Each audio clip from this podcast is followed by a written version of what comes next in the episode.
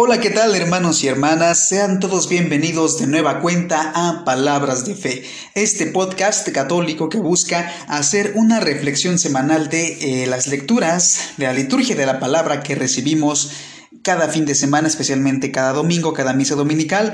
Los saludo con mucho gusto desde la parroquia de Santiago Apóstol en la diócesis de Cuernavaca, en el estado de Morelos, México. Con mucho gusto, con mucho cariño, hoy domingo 13 de diciembre de 2020. Estamos muy contentos, los saludo con la alegría del Señor, que con la paz que Él nos da, con el amor que nos da, nos, los saludo con mucho gusto en esta, en esta tarde, la una con cuatro de la tarde, y yo me encuentro ya grabando este podcast. Hoy muy contento, muy alegre. ¿Por qué? Porque es tercer domingo de Adviento. Tercer domingo de Adviento el día de hoy.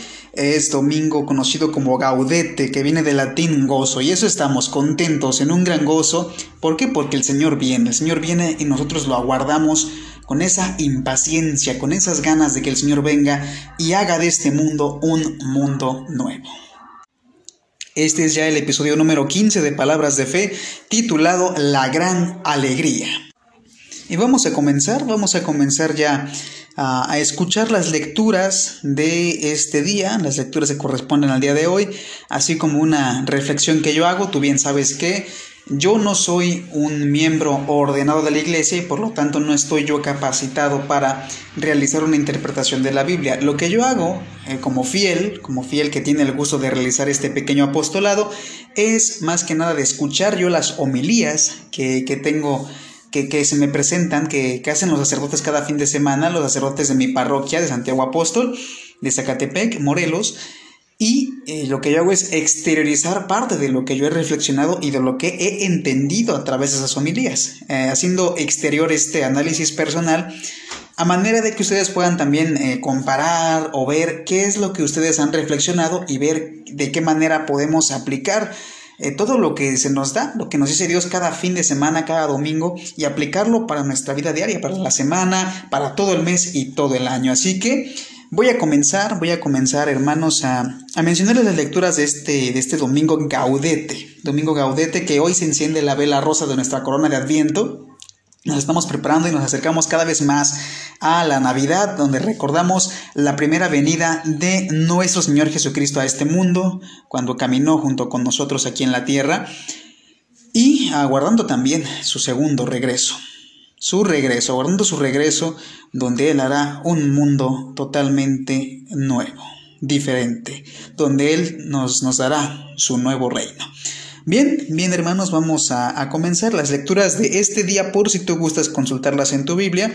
Yo tengo una, una Biblia en esta ocasión, no cuento con mi misal del mes de diciembre. Gloria a Dios, gloria a Dios porque en mi parroquia se vendían los misales mensuales, mensuales del mes de diciembre y se terminaron. Se terminaron, gloria a Dios, por eso mismo. Entonces ya no alcancé un misal, pero sí tengo una aplicación apostólica, que es la conferencia del episcopado mexicano, quien lanza esta aplicación para teléfonos móviles, muy recomendable. Yo ahí consulto el misal y en mi Biblia, que es la Biblia Latinoamérica, ahí yo consulto las lecturas para que podamos hacer una, reflexión de estas mismas. Así que pues vamos a, a comenzar. La primera lectura del día de hoy es del libro del profeta Isaías, capítulo 61, versículos del 1 al 2 y del 10 al 11. La segunda lectura es la primera carta del apóstol San Pablo a los tesalonicenses, capítulo 5, versículos 16 al 24, y el Santo Evangelio del día de hoy es, según San Juan, capítulo 1, versículos del 6 al 8 y del 19 al 28. Por si gustan ustedes consultar en su Biblia, leer a la par que escuchamos las lecturas, con mucho gusto, pues ahí están las lecturas para que ustedes también las puedan consultar por su parte y también puedan reflexionarlas. Podamos todos juntos hacer esta reflexión porque somos miembros de una misma iglesia, somos todos hermanos y nos acompañamos juntos en este peregrinar. Bien, vamos a comenzar, vamos a comenzar con la primera lectura del el libro del profeta Isaías. El Espíritu del Señor Yahvé está sobre mí, porque Yahvé me ha ungido me ha enviado con buenas noticias para los humildes, para sanar a los corazones heridos, para anunciar a los desterrados su liberación, y a los presos su vuelta a la luz, para publicar un año feliz lleno de los favores de Yahvé y el día del desquite de nuestro Señor. Salto de alegría delante de Yahvé, y mi alma se alegra en mi Dios, pues Él me puso ropas de salvación, me abrigó con el chal de la justicia, como el novio se coloca su anillo, o como la esposa se arregla con sus joyas. Pues así como brotan de la tierra las semillas, o como aparecen las plantitas en el jardín, así el Señor Yahvé hará brotar la justicia y la dicha a la vista de todas las naciones. Palabra de Dios, te alabamos Señor. Vamos a continuar con otra lectura, que sería ya la segunda lectura de la primera carta del apóstol San Pablo a los tesalonicenses. Bien hermanos, escuchemos ahora esta segunda lectura de la primera carta del apóstol San Pablo a los tesalonicenses. Estén siempre alegres Oren sin cesar, y en toda ocasión den gracias a Dios. Esta es, por voluntad de Dios, vuestra vocación de cristianos. No apaguen el espíritu, no desprecien lo que dicen los profetas. Examínenlo todo y quédense con lo bueno. Cuídense del mal, donde quiera que lo encuentren. Que el propio Dios de paz los santifique, llevándolos a la perfección guárdense enteramente sin mancha, en todo su espíritu, su alma y su cuerpo, hasta la venida de Cristo, Jesús nuestro Señor. El que los llamó es fiel y así lo hará. Palabra de Dios, te alabamos Señor. Bien hermanos, escuchemos ya la segunda lectura. Ahora escuchemos el Evangelio del día de hoy, del Santo Evangelio según San Juan. Vino un hombre de parte de Dios, este se llamaba Juan. Vino para dar testimonio, vino como testigo de la luz para que por él todos creyeran. No era él la luz. Este es el testimonio de Juan respecto de Jesús. Los judíos de Jerusalén habían enviado donde Juan a algunos sacerdotes y levitas para que le preguntaran, ¿quién eres tú? Juan aceptó decírselo. Juan aceptó decírselo y no lo negó. Declaró, yo no soy el Cristo.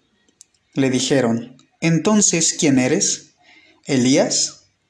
Contestó, yo no soy Elías. Le dijeron, ¿eres el profeta? Contestó, no. Le preguntaron de nuevo, Dinos quién eres para que llevemos una respuesta a los que nos han enviado. ¿Qué dices de ti mismo? Juan contestó, Yo soy la voz que grita en el desierto, enderecen el camino del Señor, como lo anunció el profeta Isaías. Los enviados eran del grupo de los fariseos. Los enviados eran del grupo de los fariseos. Le hicieron esta pregunta. ¿Por qué bautizas entonces si no eres el Cristo, ni Elías, ni el profeta? Les contestó Juan, yo bautizo con agua, pero hay uno en medio de ustedes a quienes no conocen. Él viene detrás de mí, y yo no merezco soltarle la correa de la sandalia. Esto sucedió en Betabará, al otro lado del río Jordán, donde Juan bautizaba. Palabra del Señor. Gloria a ti, Señor Jesús. Bien hermanos, vamos a comenzar a hacer una reflexión acerca de estas lecturas, de qué es lo que nos dice Dios a través de su palabra y a través de las homilías que, mismo, que mismo he reflexionado acerca de, lo que nos han dicho los sacerdotes el día de hoy. He asistido a dos celebraciones eh, eucarísticas eh, y he escuchado dos homilías de diferentes sacerdotes Así que voy a tomar lo que, lo que yo recuerdo de aquellas homilías, lo que más me, se me quedó grabado, lo que más me, impresionó, lo que más me, me llegó al corazón y, voy a comentarlo para todos ustedes. De hecho, hermanos, voy a comenzar diciendo que pues ayer estábamos celebrando aquí en México y en todo el mundo, toda la Iglesia Católica, celebró la aparición de la Virgen de Guadalupe al, indio Juan Diego, a San Juan Diego. Eh, muy contentos también de que responsablemente en México se cerró la Basílica de Guadalupe ante la contingencia de COVID-19 y eso pues habla de una buena responsabilidad no solamente como, como católicos, ¿no? también como miembros de, de un país que pues debe de preocuparse por el bienestar de todos sus habitantes. Así que eso es algo muy bueno. Y importante decir que la fe no, no se vio bloqueada por no poder celebrar como estábamos acostumbrados, al contrario. Eh, pienso que el celebrar la Virgen de Guadalupe de esta manera fue una, manera de hacerlo más bella, más solemne, porque se hizo desde casa, desde la iglesia doméstica. Como lo han comentado también los sacerdotes, ¿no? La, nuestra, nuestra casa es una iglesia doméstica. Bien, pues felicidades, pues principalmente a, a nuestro país, a México y a todo el mundo por, por este día, este día tan solemne. Eh, de verdad que sentimos el consuelo de nuestra amada, amada Madre María que, siempre está velando por nosotros y rogando a Dios por nosotros. Bien, pues hoy es tercer domingo de Adviento o domingo conocido como Gaudete, de latín gozo. Esto lo comentaba el padre José Trinidad Hernández Vázquez o padre Trino. Así le, dice, así, le decimos de cariño aquí en la, en la parroquia de Santiago Apóstol de Zacatepec, propia de la diócesis de Cuernavaca en México. Y bueno, de latín gozo. ¿Y qué significa esto? Que en este día se siente la alegría, se siente el gozo, el gusto de saber que el Señor viene. En este día se enciende la vela rosada de nuestra corona de adviento y generalmente los sacerdotes visten con una casulla rosa o en el caso de, el padre Rafael, él vistió una casulla color blanco. Bien, pues hermanos, primero que nada, la primera lectura, la primera lectura que, que escuchamos, que fue del libro del profeta Isaías, eh, nos habla, se refiere a, Jesucristo mismo, a Jesucristo mismo con la alegría que nos manifiesta su venida, su próxima venida. Y aquí hay unas frases de, esta, de esta, unas citas bíblicas, curar a los de corazón quebrantado.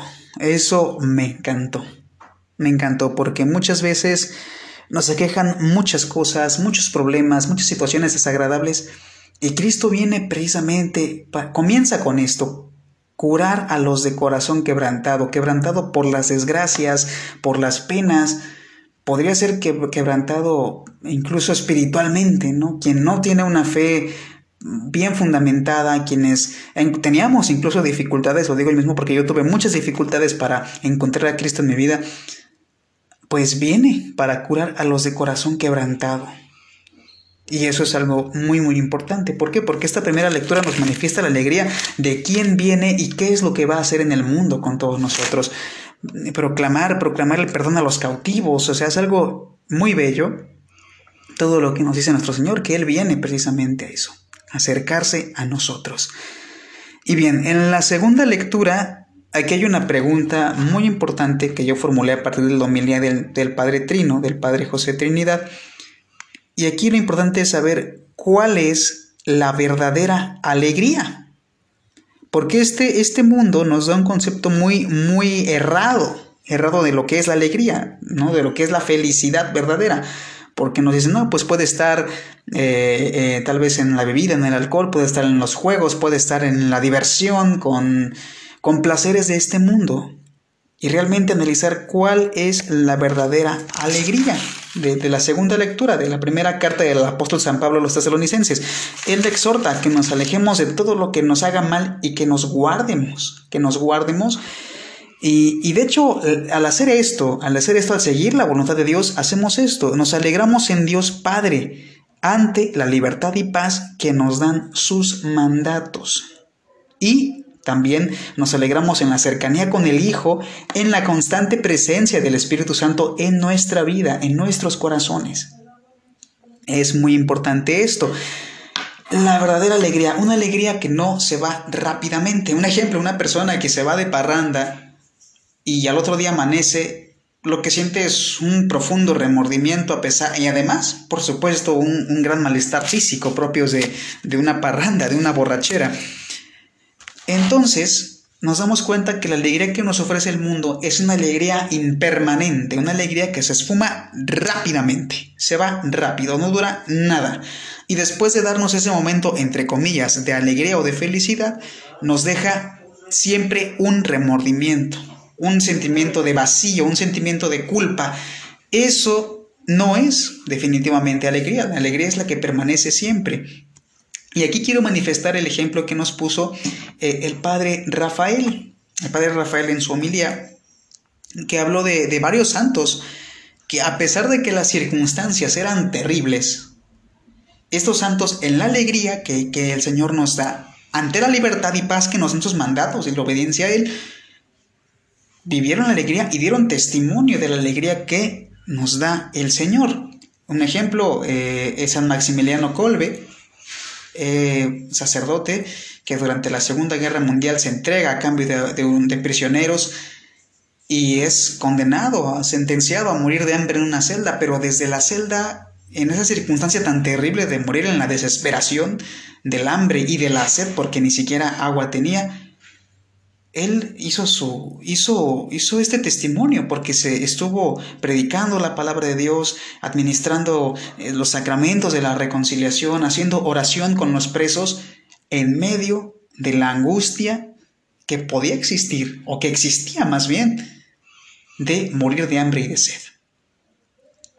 Pues un gran ejemplo, otro ejemplo de San Andrés, San Andrés que apenas hace, hace una semana estuvimos recordándolo, estuvimos recordando a San Andrés casi una semana, su martirio, que fue crucificado, él no estuvo crucificado como Jesucristo, clavado a la cruz, él estuvo amarrado a la cruz y estuvo tres días eh, esperando el momento de la muerte, pero en este momento en que San Andrés está amarrado a la cruz, él no deja de predicar y de dar testimonio de la misma alegría que Dios nos da ante la libertad que Él nos concede. Otro ejemplo de aquí de México, y, no muy lejano, San José Sánchez del Río, de la Guerra Cristera, a inicios, a inicios del siglo pasado. San José Sánchez del Río, este, este muchacho muy joven, que también dio testimonio de la alegría y una frase muy importante de él, nunca ha sido tan fácil ganarse el cielo. Y que a pesar de su martirio, tristemente, eh, y él, él, muere de una manera muy, muy terrible, un martirio muy fuerte que las plantas de los pies se las, se las arrancan prácticamente y lo hacen caminar descalzo. Él manifiesta ese amor a Dios, esa entrega a Dios en la alegría y el consuelo que nos da Dios mismo, como lo he dicho, ante la libertad y paz que nos da el cumplimiento de lo que Él nos manda, porque eso nos tiene con un alma tranquila, un alma en paz, y no hay sentimiento, al menos para mí más importante, y espero que para ustedes también así lo sea, que la paz que nos da Dios mismo. Entonces, pues esta, hay que ver cuál es la verdadera alegría y no quedarnos en la alegría que nos ofrece el mundo, ¿no? Con, ciertos vicios, entretenimiento, internet, televisión, diferentes cosas que nos entretienen, que sí, es, es bueno divertirse de vez en cuando, pero no dejar que eso sea nuestra auténtica alegría, que sea Dios nuestra alegría, que sea Dios mismo nuestra alegría. Eso es lo importante. El Señor que viene, el que vino y vendrá de nuevo, que Él sea nuestra alegría. Igual el Padre Trino dijo que dijo una, una frase muy bella también, que ¿dónde estaba la alegría? En la Santa Eucaristía. Una frase algo así, no la recuerdo muy bien, pero es eso. La alegría está en Dios mismo, en su presencia. Como lo dije, alegrarse en Dios Padre ante la libertad y paz que nos dan sus mandatos y el cumplimiento de sus mandatos por nosotros hacia los demás también. Y la cercanía con el Hijo en la Eucaristía, en la oración y en la constante presencia del Espíritu Santo. Esa es la alegría que nos da una gran fortaleza que a pesar de las dificultades podemos estar alegres y dando testimonio, testimonio completo de esta alegría de Jesús mismo y de su palabra. Muy importante. Y finalmente, hermanos, el Evangelio, el Evangelio, eh, el Evangelio que fue del Santo Evangelio según San Juan, eh, nos recuerda evidentemente a, a Juan el Bautista.